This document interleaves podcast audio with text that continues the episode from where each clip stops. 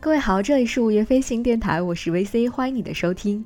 在这个炎热的夏季，我们终于又和大家见面了。那在这样一个非常让人热得喘不过气来的季节，我们一起来聊一个凉快一点的话题。那今天我们就一起选择去海边的美术馆流浪一下吧。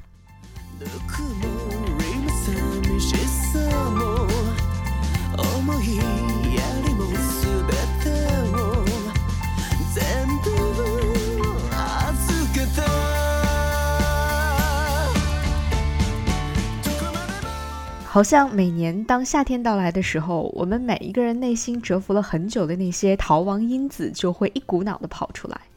人们会觉得，在元气满满的夏日时光是最适合到山的那边、海的那边去放飞自我、拥抱一切美好的时候。那今天节目当中，我想要向大家推荐几个海边的美术馆，让我们一起到那儿去凉快而快乐的流浪吧。首先，我们一起要前往的地方位于英国，这里有一座名叫特纳美术馆的地方。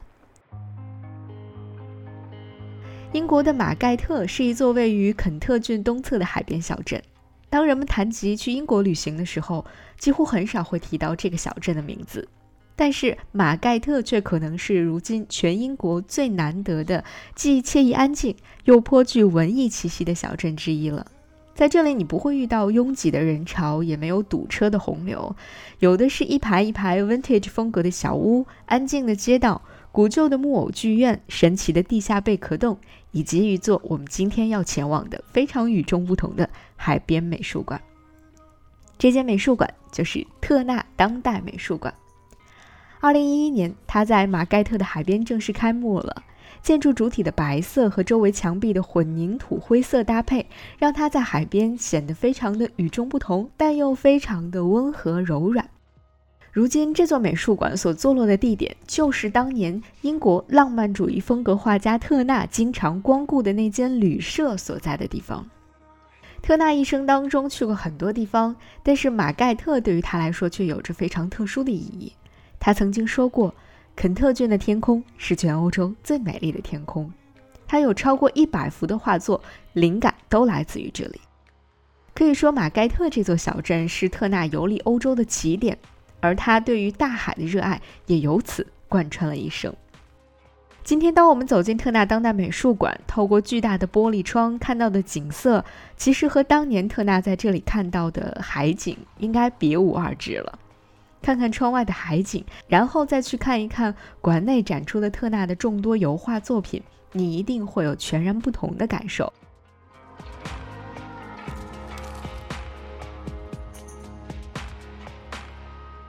与其他美术馆不同，特纳当代美术馆没有永久性的藏品，它希望能够成为一个当代艺术空间，将历史和当代的顶级艺术作品都能够汇集于此。而且用独特的地理位置和一流的展览项目，为更多维度的对话提供可能性。比如，2011年罗丹最浪漫的那件雕塑作品《吻》就曾经在这里展出过。当时 BBC 出品过一部名为《真爱故事》的电视剧，就将这座美术馆作为重要场景。而这件雕塑作品以及整座美术馆和整个真爱故事的主题完美的契合了。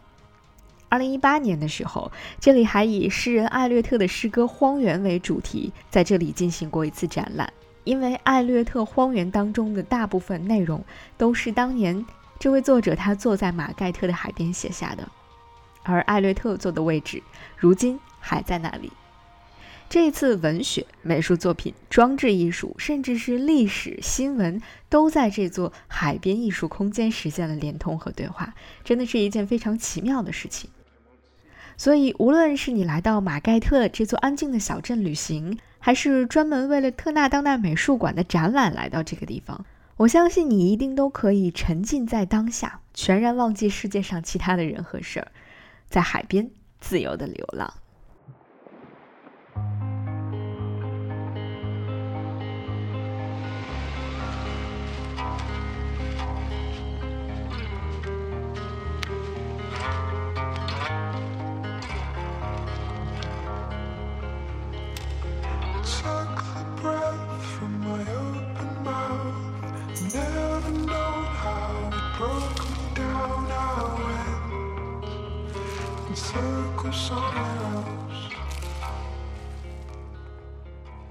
离开马盖特，我们前往下一个美术馆，它同样位于一座小岛上。而这座小岛，我相信对于很多艺术爱好者或者是旅行爱好者来说，都已经不陌生了，那就是日本的丰岛。我们接下来就去日本的丰岛美术馆看一看。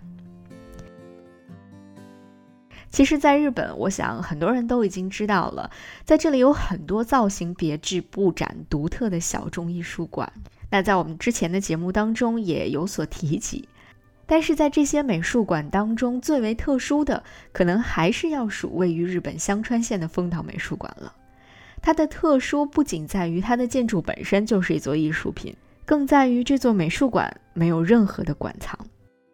很多人听说丰岛美术馆，可能都和日本的一个艺术节紧密相连，那就是濑户内海艺术季。而此时此刻，濑户内海艺术季正在进行当中，所以如果有时间的话，推荐大家现在立马动身到濑户内海艺术季去亲身感受一下。好，我们继续来说丰岛美术馆。这座毗邻濑户内海的美术馆是由建筑师西泽立卫和艺术家内藤里共同设计完成的。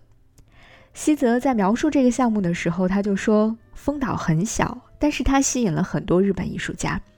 那里的风景很好，有大海，还有绿地稻田。我们的项目就在大海和梯田之间的一个小小的丘陵上，所以丰岛美术馆的整个造型从远处看起来就像一颗白色的水滴一样。较大的一滴水是美术馆，旁边有一个较小的一滴水，它是一间咖啡馆。”而美术馆里只展出一件作品，也就是水滴。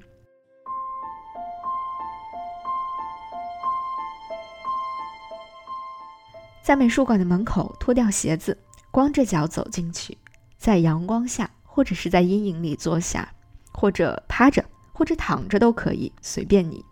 然后我们就一起来看地板上许许多多的小水滴来回的滚动，随意的变换。它们时而会汇聚在一起，时而又四散开来，时而出现，时而又消失在地板上的小洞里。在这个过于空旷的白色混凝土空间里，我们什么都不做，就只是看着水滴的变化。你的耳边是风声、鸟声、轻柔的流水声，整个人在这个时候会突然进入一个非常奇妙的另一个世界。蒋方舟曾经在他的那本《东京一年》当中描述过自己在丰岛美术馆的体验。他说：“所有人都如痴如醉地趴在地上观察水珠的流动。我第一次发现水是这样的，像毛毛虫一样拉伸自己的身体，追赶同类，渴望和它们融为一体。因为受倾斜角度和环境影响，水珠经常会在半路停止了流动。我发现自己竟然握着拳头。”再给他们加油。在美术馆的穹顶上还有两个大的洞口，一高一低，露出天空和飞鸟。这两个简单的洞口却为你看到外面的风景提供了无限的可能性。外面无论是刮起海风还是下起雨，也都会直接的进入到美术馆里面。这里真的就像是一个梦里才有的空间。而在这个空间里，我们看到的不只有你眼前的。一点点小的水滴，还有另一种状态下的自己，而那个自己非常的自由自在，而又接近于透明。这样一种状态的自己，是不是你也很好奇呢？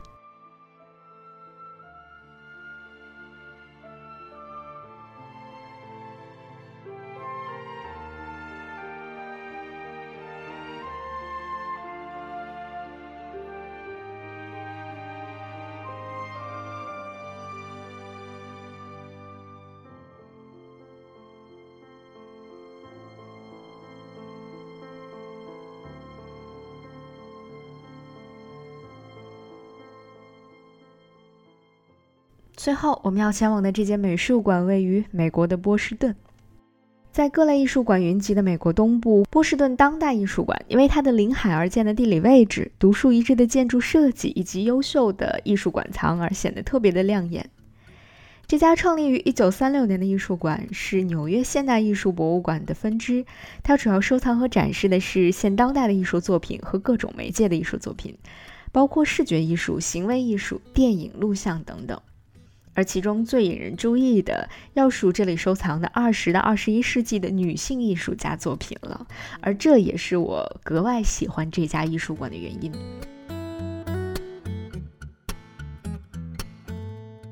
有人曾经将这里称为当代的和前卫的艺术的圣殿。波士顿环球报也在总结当地艺术界发展史的时候，把波士顿当代艺术馆誉为过去十年最大的艺术新闻。这座艺术馆的建筑设计和选址也和它展出的作品一样开放前卫，为一切即将发生的对话提供广阔的平台和无限的可能性。它的外观犹如一个倒置的英文字母 L，通体由玻璃和钢结构组成，一面朝向海港，一面朝向城市。朝向海港的部分有一条格外显眼的突出的长廊，在这里，我们将会看到经过设计师精心设计的不一样的海港景色。在入口大厅，我们会对海港的水景有惊鸿一瞥，然后乘坐玻璃电梯上行，进入多功能剧场的时候，整个海港又会成为舞台的布景。沿着那条突出的走廊走到尽头，你会恍然以为自己悬浮在了海面上。最后，在媒体中心，你还可以通过设计师精心设计的有一定角度的玻璃，只看到局部的水面。这里甚至还为大家提供了座位，你可以坐在这里，尽情的去欣赏那些非常抽象的水波纹。其实，在波士顿当代艺术馆当中游荡，你似乎总是会迷失。你不知不觉就会忘记哪里的展览是这里的开始，而哪里的展览又是结束；哪里是艺术馆本身的建筑设计，哪里又是之后布展的展品。馆内收藏的艺术作品和展馆本身融为了一体，共同传达着对于美和自然的欣赏，同时又将艺术设计和城市景观有机的结合在了一起。或许这就是一家优秀的当代艺术馆所做的最棒的事情，同时也树立起了一个优秀当代艺术馆的标杆。聊到这里，我想去海边美术馆流浪，一定可以放进你的夏日愿望清单当中了。这里是午夜飞行电台，我是 VC，感谢你的收听，我们下期节目再见。